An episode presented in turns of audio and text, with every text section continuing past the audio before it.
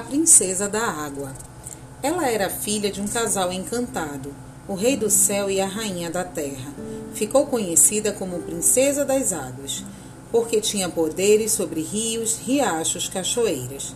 Era linda e sua beleza atraía muitos interessados em casar-se com ela. Mas foi o filho do sol que conquistou seu coração. O casamento foi muito bonito e alegre. Foram sete dias e sete noites de festividades. Quando a festa acabou, os noivos partiram para a casa do sol.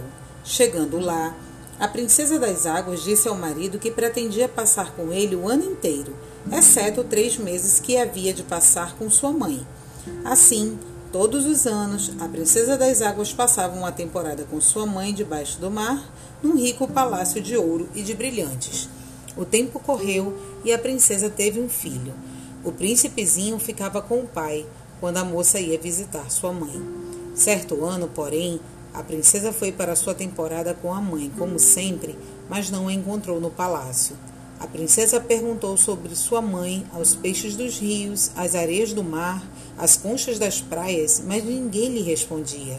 Muito mais do que meses e anos se passaram nessa busca sem sucesso.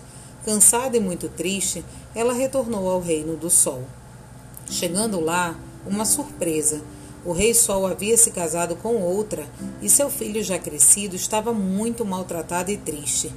A princesa das águas, com muita raiva, pegou seu filho e se mudou para o fundo do mar.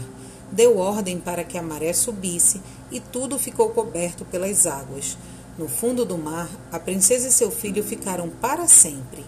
Dizem que quem se atreve a olhar fixamente para a água do mar vê a princesa, é encantado, cai na água e some para sempre.